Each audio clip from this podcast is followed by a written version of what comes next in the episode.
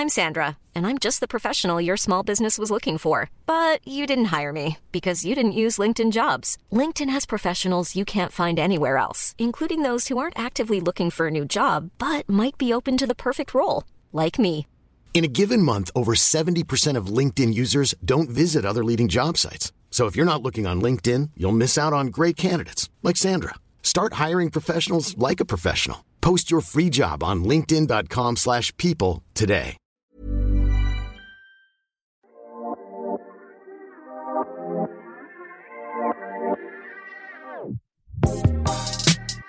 C'est bien la première fois qu'il fait des étincelles avec sa bite.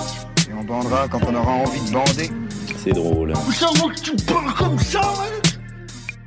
Un bonhomme, substantif masculin et adjectif, selon le dictionnaire, c'est un homme bon, vertueux, d'un comportement favorable, agréable à autrui. Alors pourquoi quand on entend? Ils vont voir si je suis pas un bonhomme On a l'impression que ça veut dire autre chose. Bonjour, c'est Victoire de la Maison Neuve et vous écoutez Bonhomme, le podcast sur les nouvelles masculinités du magazine GQ. Aujourd'hui, place à l'humoriste Marina Rollman, 31 ans, qui nous donne sa vision du bonhomme 2020. Au programme, humour, délicatesse et bricolage. Mais avant, elle nous donne sa définition du bonhomme. C'est difficile parce que, en fait, moi, ce qui m'embête toujours euh, quand on attribue des trucs positifs ou négatifs à garçon et fille, c'est euh, de se dire que du coup, ces qualités-là chez une femme, ça fait d'elle un homme. Enfin, tu vois un peu ce que je veux dire. Mais donc, a priori, pour moi, bonhomme, c'est assez positif. Et ça veut dire euh, qu'on est bagarreur s'il faut, euh, qu'on est, euh, est solide, qu'on ne se, se complique pas la vie de mille petits détails, petites scories comme ça. Voilà. Mais je connais, voilà, c'est pour dire, je connais plein de meufs qui sont des vrais bonhommes, quoi. Oui, ça convient aux deux. Toi, justement, t'es un bonhomme? Je suis peut-être trop euh, euh, anxieuse et, euh, et dans la remise en question pour être un bonhomme. J'ai l'impression que j'attribue un truc un peu fonceur à un bonhomme que j'ai peut-être pas. Mais en revanche, sur le côté je suis solide et, et je vais aller griffer le visage des gens qui embêtent les gens que j'aime, ouais, ouais, ça, je suis un bonhomme, je pense. C'est qui les bonhommes autour de toi? Ma meilleure pote, c'est un bonhomme. Notamment, par exemple, sur le fait qu'elle a un truc très. Euh, elle a. Il n'y a, pas de subtilité dans son rapport à la défense des gens qu'elle aime, tu vois. C'est de 0 à 100. Elle est tout de suite genre, quoi dit? Tu vois, elle, elle saute sur, à la gorge des gens assez facilement quand on est. quand- elle a un truc de loyauté, voilà, très fort. Euh, ma meilleure pote, c'est un bonhomme. Ma grand-mère, pff là là, mes deux grand-mères, c'est des gros bonhommes. Euh, Dans quelle euh, définition? bah, tant dans la résistance physique, tu vois, de genre, ouais, on va nager là- dans la mer du Nord en hiver et tout. Elle, c'est vraiment des, un truc un peu paysan comme ça. Euh, et aussi dans le côté. Peut-être discipline aussi un peu d'un autre âge, mais où on, on a eu un peu moins le privilège de faire un travail sur soi et donc parfois on manque un peu de subtilité sur certaines questions, mais dans l'autre sens, on endure, on est comme un bateau, tu vois, il y a vraiment, peu importe les avaries, elles, elles, elles survivent quoi. Donc elles ont un côté assez bonhomme, mes grands-mères, ouais. Et donc, toutes ces, per- ces personnes-là, ils ont des qualités en commun et c'est la solidité pour toi, plutôt. Ouais, je crois, ouais, ouais, un truc euh, ancré, solide, euh, qui ne s'embête pas. Tu sais, c'est comme s'il n'y avait pas de, de zone de gris euh, moralement, tu vois. Il y a, il y a une espèce de. Il y a un côté manichéen euh, assez attendrissant. Et dans tes parents, si on peut en parler, euh, les deux sont des bonhommes dans ta définition ou bonnes femmes, mais euh, les femmes peuvent être des bonhommes, donc on peut utiliser. ce mot. Non, je crois, ni l'un ni l'autre. Je crois que j'ai pas du tout des parents bonhommes. J'ai des parents beaucoup plus sylphides, très compliqués. Il y a des allers-retours dans leur personnalité. Enfin, c'est des, c'est des gens plutôt. Ils ont une délicatesse. euh, euh, c'est pas que c'est pas des gens solides moralement, mais ils ont un truc au contraire. euh, Il y a des enluminures quoi. Chez mes parents, c'est des gens. euh, ouais, c'est pas noir ou blanc, c'est assez peu radical ça. Donc non, mes parents sont pas trop des bonhommes. Et toi, t'as pris euh, de quel modèle autour de toi le plus ou, ou le Hmm. moins d'ailleurs je, je ressemble énormément à mes parents, à mon grand dame. Tu sais, c'est le truc où tout à coup, un jour, tu t'entends répondre au téléphone et t'es là, oh mon Dieu, c'était ma mère. Euh, et donc, je pense que j'ai pris pas mal des deux. Je pense que hum, j'ai un côté hum, très vivant et, euh, très. euh, je rebondis toujours, c'est difficile de me tuer. J'ai un côté un peu cloporte euh, qui est très ma mère, quoi. Et c'est, on est, il y a un truc fort comme ça, tu vois, qu'on peut pas nous écraser. Et j'ai un côté très créatif de mon père, mais pas très bonhomme. Et euh, dans le couple parental que tu as eu au-dessus de toi, justement, quand tu dis il y a des qualités qu'on définit comme étant féminines et d'autres masculines, eux, ça se répartit un peu comment? Euh, Moi, moi j'ai une histoire un peu particulière parce que j'ai un peu plusieurs papas, mais euh, de, de, manière générale, mes papas sont des gens déjà physiquement extrêmement gracieux, délicats, très fins, très adroits, etc. Donc c'est étonnant, mais c'est plutôt des danseurs. Il y a un truc, c'est pas qu'il n'y a pas de force, mais c'est vraiment très délicat et fin. Donc ils ont des physiques c'est des beaux mecs, hein, mais ils ont des physiques qui sont pas dans une virilité, tu vois, euh, alpha, binaire euh, de par Dieu, quoi.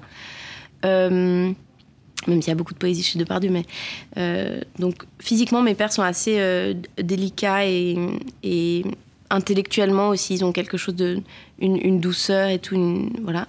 Et ma mère est très féminine aussi. Ma mère est pas très virile. En fait, je crois que j'ai vécu dans un univers assez féminin, en fait, les hommes et les femmes, assez féminins. Et toi, t'étais quel genre de petite fille? Euh, moi, j'étais euh, extrêmement calme et douce et réflexive. J'étais dans mon monde et je dessinais. En fait, j'ai passé ma vie avec des adultes et donc j'avais un truc très. Euh, je crois que j'étais vachement louée pour. pas dans le sens location qui loue tout. J'étais. Il y avait un truc très laudatif sur, sur moi, sur ma capacité à travailler avec des adultes, tu vois, pas être un gamin chiant. Et donc j'ai plutôt développé des qualités qui font d'un petit quelque chose d'agréable avec les adultes, qui est euh, pouvoir converser très bien, écouter, être calme, dessiner, etc. Donc je pense que vraiment, j'étais un, petit ange qu'on pouvait crapahuter un peu à beaucoup d'endroits pendant longtemps. Et ensuite, euh, je, suis bien partie en couille à partir de 14 ans et j'ai rattrapé toutes ces années de, de petite fissage en, en, foutant un peu la merde. donc j'étais très calme, j'étais très contemplative. J'ai encore aujourd'hui un monde intérieur très riche. Et justement, adolescente ou même plus petite, tu avais des modèles euh, euh, que tu admirais, pas forcément dans ta famille, mais euh, des, célébrités, des, des, personnes comme ça où tu avais envie d'être eux, quoi, plus tard. Ou elles.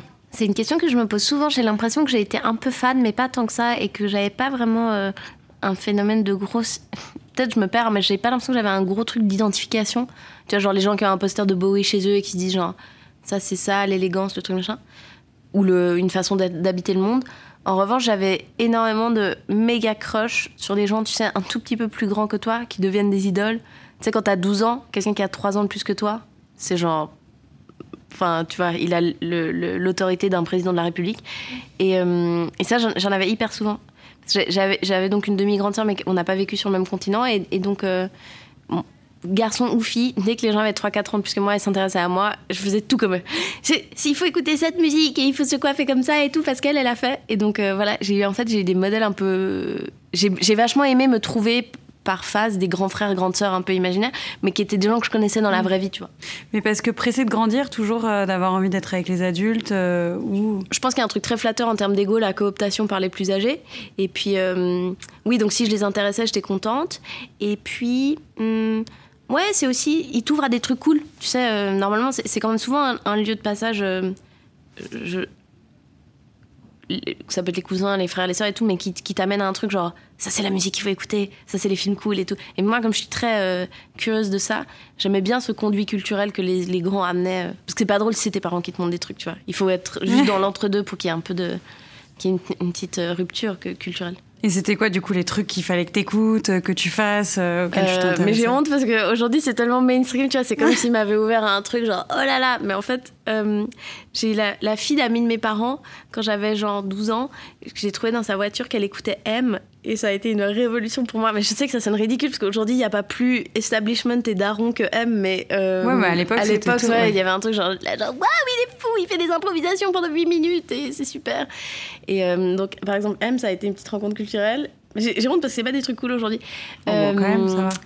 Le premier album de Gainsbourg du jazz dans le ravin, c'est un pote de mes parents qui avait pas de gamin, qui était un peu plus jeune que mes parents, qui a eu une espèce de rôle un peu comme ça, euh, grand frère, oncle, je sais pas quoi pour moi. Euh, il y a eu de ça, il y a eu euh, juste aller voir, aller dans des, dans des cinémas indépendants et aller voir des films d'auteur un peu bizarres. non mais en gros, de m'amener soit à des objets culturels concrets, genre tel ou tel disque, soit de me dire, genre, va dans tel lieu. Donc, moi, je grandis à Genève, et il y a une grosse scène alternative. Culturellement, la Suisse, euh, tout le monde a une image hyper, euh, genre, il y a que des banques et tout, mais en vrai, en fait, il y a, beaucoup de lieux de culture intéressants. Euh, va dans ce cinéma indépendant, va voir des films d'auteur un peu bizarres, tu comprends pas, va voir tu vois, à 13-14 ans, on va voir, euh, je sais pas, du cinéma euh, coréen. Enfin, c'est pas non plus révolutionnaire, mais tu vois ce que je veux Non, dire bah de- oui, ce qui est pas forcément à- dans la norme. euh, de, de bien aimer cultiver un peu le truc du mini weirdo. Et euh, voilà, donc euh, c'était ça. M et aller voir des films euh, autres que français ou, ou américains. Et l'humour dans cette phase de ta vie, c'était présent, pas encore? Ouais, moi, en fait, un, je pense un des premiers médiums où j'ai été euh, drôle, c'est j'ai eu un téléphone portable à 12 ans, euh, mais comme on avait à l'époque, c'est-à-dire c'est vraiment une brique, tu sais, SMS et tout. Et j'adorais écrire des très longs SMS très rigolos. Et quand j'étais fière de mon truc, euh, probablement j'avais pas grand-chose à foutre de ma vie, mais je, je les envoyais à plein de gens juste pour voir quel genre, quel, quel retour eux ils avaient sur eux et quel genre de conversation ça. Tu vois, c'était genre. En fait, je faisais une mini chronique, tu vois, je faisais genre. C'est une humeur. voilà, c'était un message sur j'ai vu ça, blablabla, et je voyais un peu les, les retours. Et donc voilà, j'ai commencé à écrire, on peut dire entre guillemets là, et j'étais déjà entourée de gens très drôles, et moi j'étais assez rigolote. Euh, en revanche, j'allais pas voir des spectacles, il n'y avait pas internet, donc il n'y avait pas cet accès-là. Et euh, j'ai grandi avec un peu d'humour à la maison, des francophones. Euh, mais c'était pas un truc, euh, c'était pas une partie hyper active, tu vois, de ma vie. Après, j'aime beaucoup aller voir des comédies ou des trucs comme ça. Attends, 12 ans, c'est 10. Ouh, mon Dieu, Austin Power. Le, Ah ouais, le- je pense le sommet de, de la drôlerie pour moi, je pense un peu avant 12, genre 8-10 ans. Austin Power, sans, sans, sans, sans scier, c'est sûr que Mike Myers a eu une grande influence sur mon humour. Et la première fois que tu as vu que c'était un métier qui, était possible de faire? C'est vers 20 ans quand j'ai vu euh, Jerry Seinfeld le faire en fait, Euh, pas en live, hein, voir les vidéos, parce que hum, jusque-là, comme j'avais été plutôt fron- confrontée à des hum, humoristes francophones qui ont un- une espèce de charisme dingue, les, les textes avaient beau être très bien écrits, comme en plus l'interprétation euh, te donnait un truc de... Tu voyais pas les coutures, c'était très difficile de te projeter, tu vois. Tu- moi, si à 18 ans, je voyais Florence Foresti, je me disais genre, c'est génial, c'est incroyable, mais je ne vois pas comment je peux aller de moi à elle parce que je comprends même pas la démarche. J'ai juste l'impression que c'est la meuf la plus drôle du monde qui est montée sur scène, qui a pris un micro. Tu vois ce Et comme le stand-up, particulièrement un truc comme Jerry Seinfeld, tu vois un peu plus les coutures. C'est voulu, hein, c'est pas du tout une erreur, c'est pas que c'est plus faible, mais il y a ce côté, tu déroules un raisonnement, etc. Là, tout à coup, j'ai compris, genre, ah ok, en fait, t'écris un truc marrant avec ces étapes-là, et après, tu vas le jouer. Et donc, je pense que c'est Jerry Seinfeld, tout à coup, je me suis dit, je vois comment ça peut devenir un métier. Je m'appelle Austin Powers. C'est écrit Danger Powers, monsieur. Non, non, non, non, non. Danger, c'est le surnom qu'on m'a donné. Si vous voulez, Austin Danger Powers. Voyons d'abord un costume de velours bleu. Ah, super Ensuite, un jabot de dentelle blanc. Et voilà. Ensuite, un symbole mâle monté en pendentif. Ensuite, une paire de boots italiennes noires. Ah, John, les filles Ensuite, un disque vinyle. L'album Burt Baccarat présente ses grands succès. Ah oui, génial Ensuite, un développeur de, de pénis suédois à fond. C'est pas à moi. Euh, revirement un peu de sujet. Est-ce que tu te souviens de ton idéal masculin quand tu étais enfant, puis ado, et maintenant Est-ce que tu as un retour un peu là-dessus? Euh, alors, un phénomène qui était assez partagé, euh, la petite enfance, les tweens, la prépuberté, etc. Et, et même au début de la puberté, j'ai l'impression que c'était assez. c'était peut-être le fait d'une époque, mais en tout cas, c'était assez prégnant dans mon groupe de copines. C'était qu'en fait, on allait vers des modèles masculins qui étaient eux-mêmes très ambigus. Tu, tu vois, c'est justement, tu disais pas à 12 ans, j'ai envie de Ken euh, Depardieu, tu vois. Donc euh, ça va de, des Ryan Philippe aux, aux mecs des boys band, euh, les 3T, les machins, les trucs, tu vois, c'était des, des, des, des physiques très... Enfin, Ryan Philippe, le, le stylisme de Ryan Philippe dans Cool Intentions, le film avec, euh, les, les, les liaisons dangereuses avec Sarah Michel Gellar. C'est du cuir euh, moulant C'est du, cuir, mais c'est aussi, tu sais, beaucoup de, des espèces de, de petits pulls euh, manches longues transparents, carrément, des espèces du, de, de, En résille, voilà, exactement. Et, et il, est, il est femme, il est, bah, comme un Timothée Chalamet aujourd'hui, tu vois, sur un, un truc ambigu. Donc euh, je pense que j'avais des, un idéal Pas masculin de comme ça. poils, pas de barbe, enfin, vous voyez pas Pas ça. de poils, j'avais un poster de Tupac que j'avais pas le droit de mettre dans ma chambre. Parce que il était torse nu, il, a beaucoup- il avait beaucoup de tatouages et il avait des guns. Et mon père a dit genre non. Ce que je trouvais très fermé d'esprit pour mon papa qui était plutôt sympathique. Euh, mais donc sinon, ça- non, c'était ce qu'on appelle un minet, je crois. C'était ça un peu l'idéal masculin. Et, euh, et ouais. Est-ce que ça ressemble au mec que j'aime bien aujourd'hui? Euh, Non, pas trop. Non, non, le poil a fait son arrivée après tout, mais ça fait peur quand t'as 12 ans, tu peux pas vraiment tout de suite aller de, Non. de zéro à Samuel Le Bihan. Et aujourd'hui, ta vision des hommes en général, tu te rends compte qu'elle a changé au cours de ta vie? Mais je me rends compte qu'on est tous dans cette petite euh, performance assez rigolote de devoir euh, euh, habiter et mettre en scène la féminité ou la masculinité. Et on le fait tous à des degrés différents. Ça m'amuse en fait. Tout ça commence à m'amuser. Maintenant, j'arrive plus à voir ça comme un truc. Mais c'est aussi un travail de déconstruction. C'est pas que moi. C'est que le, l'époque, le zeitgeist me renvoie ça. C'est qu'aujourd'hui, on est tous en train de questionner ça. Et plus je le vois comme un truc amusant, c'est-à-dire euh, un gars hyper viril, mais qui en fait assume complètement euh, des goûts culturels éclectiques, y compris des trucs un peu émo, sensibles et tout. Ou alors au contraire, une fille très délicate qui euh, a aucun problème à avoir des, mm, des facettes d'elle qui sont pas tout à fait en adéquation. En fait, j'aime bien. J'ai l'impression qu'on est en train de vachement rendre subtil ces portraits-là. Mais je vois le côté un peu factice et performatif. donc je pense que je me suis défait de certains trucs que tu as quand tu es petit, hyper normatifs, de genre euh, ça, c'est pas un truc de fille et ça, c'est pas un truc de garçon. Je, trouve que vraiment, on est en train d'ouvrir l'éventail de. Mais tu le vois dans plein de trucs, tu vois, par exemple, la, production du, du rap américain et aussi, du coup, du rap euh, maintenant européen depuis dix ans, elle est devenue euh, tellement sensible, on s'est tellement défait de la question de l'alpha, on s'est tellement défait d'une certaine virilité. Elle existe toujours, mais tu vois, un mec comme Frank Ocean, il y a quand même vraiment un avant, un après, et tu sens les émules que ça fait aujourd'hui autour de nous. c'est très agréable, je trouve ça très cool.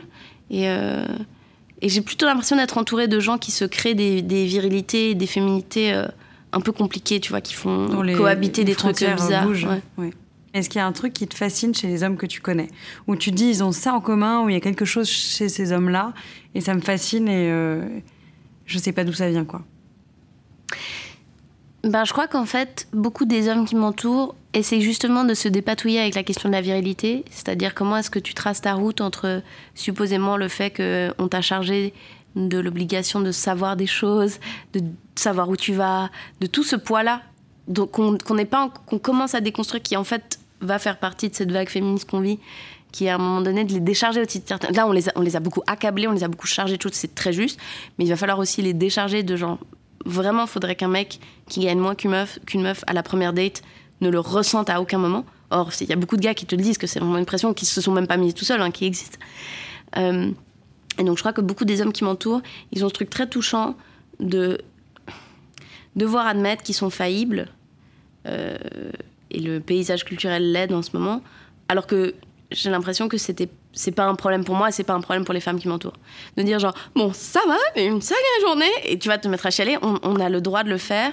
Et je crois que je vois beaucoup autour de moi, y compris mon père et tous des gens qui ont dû se défaire de voilà d'une certaine idée de la virilité, qui du coup doivent réapprendre à genre, désolé, ça je sais pas, euh, pardon, j'ai fait ça mal, je m'excuse, tu vois. Et, je trouve qu'ils ont, en tout cas, ce truc touchant, ils se dépatouillent là-dedans, et c'est euh, cette vulnérabilité-là, c'est très. Euh, délicat et cute. Et après, euh, je serais toujours fascinée par les mecs qui savent, genre, bricoler, conduire par tous les temps, etc.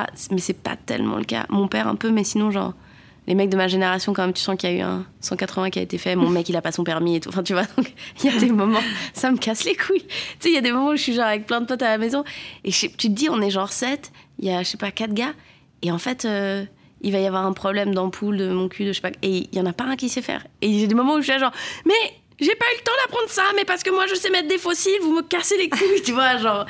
Il y a, y, a y a, une petite autonomie qu'on a perdue avec euh, ce sur quoi on pouvait compter chez eux. Et je sais que c'est très réel ce que je dis, mais euh, ouais, ils, ils, ont perdu des trucs un peu. Et toi, tu te trouves féminine dans, dans ce qui est ta définition à toi?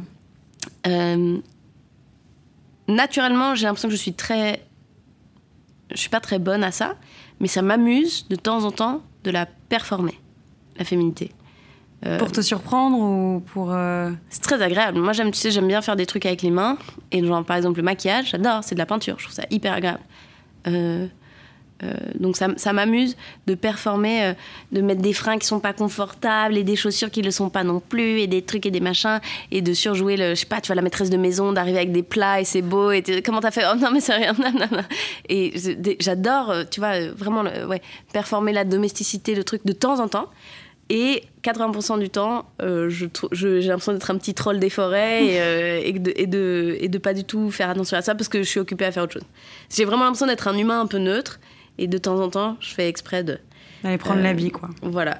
Est-ce qu'à l'inverse, justement, tu as des particularités en toi qui sont euh, communément euh, qualifiées comme masculines? Bah comme en fait le masculin dans le monde c'est aussi le neutre, c'est-à-dire le masculin c'est le masculin mais c'est aussi la vitesse par défaut. J'ai l'impression d'être un homme de- à plein de moments de ma vie juste parce que je suis sortie de chez moi sans faire gaffe et je suis allée euh, accomplir une tâche mais je suis tu vois genre physiquement dégueulasse et ou pas très agréable enfin tu vois ce que je veux dire. Euh, donc j'ai l'impression parfois d'être un mec juste parce qu'il me semble que c'est le neutre. Après un vrai truc particulièrement viril. euh, Qu'est-ce que j'ai? Euh, Je suis j'ai une je sais pas si c'est féminin ou masculin mais j'ai une je pardonne pas beaucoup et j'ai une certaine intolérance parfois une impatience avec les gens qui me, qui je peux être cassante voilà. J'ai un truc cassant. Et j'ai l'impression que parfois on, associe parce que féminité maternité donc euh, quelque chose de nourricier qui pardonne euh, qui prend toujours en son sein etc ça je l'ai pas. J'ai vraiment un truc parfois genre je peux être cruelle et cassante et un peu euh, on parlait de succession en arrivant à cette merveilleuse série. Je peux avoir un peu un truc de patriarche de grosse boîte toxique où je vous êtes viré enfin tu vois j'ai un truc comme ça parfois. T'es vraiment trop nul. T'es archi nul. Tu es viré de chez viré. Tu es né idiot et tu vas mourir idiot. Tu me casses les couilles, tu fous rien. Allez, dégage, casse-toi. Attends, t'es merde ici. Oublie rien, allez, dégage. Connard. Casse-toi. Allez. Je vais plus jamais te voir. Dégage. Et euh, quand tu dois euh, penser à des personnages masculins pour tes sketchs, quand tu dois parler Mm. d'un genre dont tu fais pas partie, euh, qu'est-ce qui t'inspire? Qui euh, Qu'est-ce qui pour toi fait le comique euh, dans les hommes que tu connais? Comment tu t'y Euh, prends? Bah, mon mec, c'est quand même un petit animal qui vit avec moi 24 heures sur 24, donc c'est une source d'observation sans fin de, le voir comme ça dans son milieu naturel. Euh, euh, lui, il est vraiment génial parce qu'il y a vraiment, on est très différents sur beaucoup de plans et il a beaucoup de trucs de garçon. euh, incompréhensibles sur le rapport à la santé par exemple de pas comprendre des choses très simples qui est genre bah oui bien sûr mais si tu manges comme ça pendant six jours évidemment tu as mal au ventre le septième tu vois truc où t'as l'impression qu'on leur a pas appris à gérer leur corps.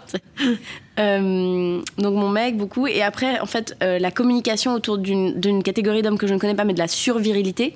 Tu vois le, le marketing qui, qui va vers euh, les boissons énergétiques et, les, et genre les Dan Bilzerian de ce monde. Euh, ça c'est une ça une source infinie de fascination. T'en connais pas des mecs qui sont peu, réceptifs à tout ça. Mais c'est super, c'est des injonctions tellement genre bah, qui est tellement dures en fait, c'est vraiment genre faites-vous mal. Pourquoi? Parce que c'est de la vie, c'est de la merde. Ah! Et donc voilà, c'est un peu les deux types de- d'hommes que je peux observer euh, qui, tu, m'amusent. tu penses que c'est générationnel parce que t'es- t'as 30, euh, 31 ans Ouais. Donc t'es quand même dans une génération, je pense que tu dois être dans les personnes les plus jeunes que j'ai interviewées. euh, Enfin, tu dois être dans les plus jeunes que j'ai interviewées Mhm. là-dedans, donc tu as forcément une vision qui va avec ta génération. Ouais. Tu vois des différences entre les personnes plus vieilles que tu connais et ton groupe d'amis euh, dans Ah oui, leur oui. rapport à la masculinité et même d'ailleurs chez les femmes, la façon, ce qu'elles attendent chez un homme est Complètement. différent. Je pense qu'ils sont vraiment défaits de plein de choses cool. Je te dis, ils savent plus conduire, ils savent plus planter un clou et tout, mais ça s'accompagne de, de vraies, je pense, qualités et de moins de pression et d'un rapport à la parole qui est beaucoup plus libéré. Euh, ouais, ouais, j'ai l'impression qu'il y a un vrai truc qui a évolué. Et après, parfois, j'ai peur que par un esprit de pas de vengeance, mais de on pousse les curseurs un peu trop loin pour ensuite revenir à la norme. Cette vague de féminisme est fait que euh, les femmes se libèrent de certains trucs super et ensuite euh, par euh, comment dire Schadenfreude un peu par par elles sont quand même contentes que les autres mordent un peu la poussière j'ai l'impression que parfois elles s'amusent de continuer à demander des vieux trucs aux gars exemple concret des meufs hyper féministes hyper woke hyper dans le futur et tout qui disent genre bah ouais bah j'espère bien que tu gagnes la thune mon gars parce que tu vois euh, parce que en gros qui se qui qui reprennent les injonctions qui nous ont fait du mal et qui disent genre ouais mais en plus si t'es un tu vois Beyoncé par exemple elle a, elle a, elle a tous dans ce vocabulaire là tout un truc de libération de la femme et en même temps de, très vieux vieilles demandes qui est genre euh, bon ça je parlais pas encore Destiny Child c'est autre chose mais genre si tu payes pas tes factures t'es pas un gars tu vois t'es pas sérieux je vais pas te considérer et hum, j'ai l'impression qu'on n'est pas tout à fait au bout de la démarche qui est genre bah du coup hum, si on se libère de ça ne leur demandons plus les trucs qui nous ont fait chier aussi Mm, mm. Euh, voilà Et ça t'y arrive, toi, par exemple, euh, euh, dans, mon couple, couple, ouais, ouais. à, à ce que ça soit. euh, Je- De temps en temps, j'ai une petite voix de petite princesse dans le fond de mon truc qui est là, genre, Mais j'aimerais que tu me portes. Mais, mais je crois qu'on y arrive. Euh, ça veut pas dire qu'on enlève les différences, hein. ça veut dire que juste. euh, on reste pas dans des rôles figés un peu débiles qui est genre. En fait, si concrètement, et c'est le cas dans mon couple par exemple, moi j'aime bien bricoler. Euh, faut pas que je me vexe. J'avais un peu ça au début, genre, mais, j'aimerais tellement que tu installes tes lumières. Puis en fait, moi, j'aime j'aime bien m'acheter une perceuse, c'est cool, quoi. Euh, oui, c'est très libérateur, c'est super, c'est vachement bien. Mais je ne suis pas parfaite là-dedans non plus. hein. Si tu devais changer les rôles avec ton mec et que tu pouvais vivre une journée dans ses pompes, qu'est-ce que tu ferais déjà à sa place Euh, Qu'est-ce que je ferais euh, J'irais remuer mon petit cul dans la rue et personne me ferait chier. Non, euh, qu'est-ce que je ferais si j'étais un cum Ou d'ailleurs Euh, un mec en général Ouais, j'ai- en fait, j'irais tester plein de situations où il y a des petits moments de paternalisme un peu tranquillou, genre le magasin de bricolage, genre le caviste, etc. Voir si on parle de la même manière ou pas. Et puis, euh, qu'est-ce que je ferais, mon Dieu, si j'étais un homme pendant une journée, un truc un peu marrant Euh, si tu, si tu fais rien de plus que ce que tu fais aujourd'hui, c'est bon signe. Ouais, non, non, mais je, je pense à la drague. Je, me- je- je serais curieuse d'aller voir effectivement si les filles ne draguent pas ou pas, ou si tu signifies de manière respectueuse ton intérêt, est-ce que les femmes viennent ou pas, parce que j'entends plein de mecs qui se plaignent de genre oui, mais elles viennent pas non plus, alors que moi je suis très frontale dans la drague, mais euh, je serais curieuse de voir. Mais en même temps, c'est mon mari, j'ai pas envie qu'il aille se faire draguer. Euh, Qu'est-ce que je Non, ferais un homme tout court, comme ça au je moins. ferais, des, je ferais des tractions dans le bois de Vincennes en criant. Je sais pas, franchement, euh, non. Et bah écoute, je crois que ma vie ne changerait pas des masses. Euh, ma vie ne changerait pas. Des... Je sais pas, j'irais découvrir le plaisir prostatique. Je... Ah oui, les orgasmes, putain, voir un peu si la, la physiologie. si j'étais un homme cis, voir comment ça marche un pénis, etc. Ça peut être rigolo. Euh, je crois que c'est très décevant en plus. C'est terrible. Pour nous, ce serait cool. Parce que moi, j'ai un vagin. Si un jour j'avais un pénis pour une journée, ce serait rigolo. Et je reviendrais après à la jouissance du vagin. Et je serais là, genre, c'est vraiment génial. Mais je crois que pour eux, ce serait horrible en fait. Parce que tu testerais une journée, manifestement des orgasmes qui sont genre dix fois plus forts. Après, tu reviendrais sur le genre, mais c'est nul. c'est comme manger un sneaker, c'est rien de spécial. Euh, ah, sinon, je ferais un autre. Non, je sais pas, je demanderais un prêt, je me ferais augmenter. euh, je sais pas, des trucs. je sais pas, je ferais la guerre.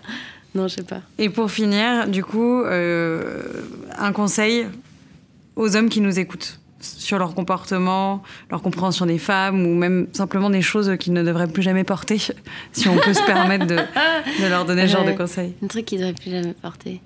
Euh, bon, mais pantacourt, je crois qu'on est assez au clair avec tout ça, cette histoire de corsaire, pantacourt, etc. Euh, la fedora, pareil, pas possible. C'est quoi? Euh, petit, petit chapeau, c'est un peu. Petit, petit chapeau d'homme, pas possible. Euh. Vraiment, ça, je pense que c'est une injonction qu'on leur a foutue et c'est, je sais pas comment ils s'en dépêtrent, mais je crois qu'aujourd'hui, il y a beaucoup d'hommes qui pensent que dans la séduction, il faut être intéressant et donc parfois nous apprendre des choses et donc parfois, au lieu de nous écouter et d'avoir un dialogue, de te noyer sous les informations et en fait, euh, ça finit par un semi-cours plutôt qu'une conversation. Et ça, je pense que vraiment, le, le côté. euh, comment est-ce qu'on dit? C'est pas la pédanterie, mais c'est le. quelque chose de. un peu verbeux, professoral comme ça. Ça, je crois que pour moi, c'est un, immense. mais même pas tu l'amour, c'est un problème euh, dans les amitiés, etc. Et euh, je pense qu'il y a beaucoup d'hommes qui se fourvoient là-dedans, en fait. Qui pensent que c'est leur rôle parce qu'on leur dit c'est toi, faut être fort, faut savoir, faut leur en mettre plein la vue et tout. Et qui se rendent pas compte que ce serait beaucoup plus charmant si tout à coup tu poses une question. Putain, mais posez des questions, les gars. Mais posez des questions. Mais tout le monde va se faire sucer en direct dans la rue si tout le monde commence à poser des questions. Vraiment, posez des questions, écoutez, rebondissez, ne sachez pas. Hum, hum, intéressant. Ah ouais, tu crois, etc. Tellement génial, très reposant, très rafraîchissant. Versus un gars où tu dis genre, ouais, moi une fois je suis allée en Grèce. Ah, j'adore Santorin. Alors d'ailleurs, tu vois, qui est tout de suite, qui est Alsacien, c'est tout, c'est vraiment pas sexy.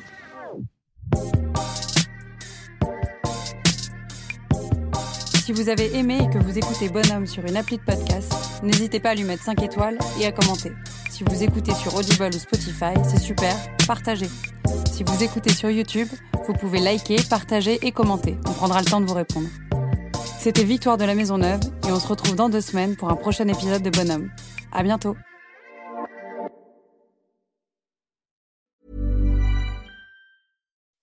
When you make decisions for your company, you look for the no-brainers. If you have a lot of mailing to do, stamps.com is the ultimate no-brainer. Use the stamps.com mobile app to mail everything you need to keep your business running with up to 89% off USPS and UPS. Make the same no-brainer decision as over 1 million other businesses with stamps.com. Use code PROGRAM for a special offer. That's stamps.com code program.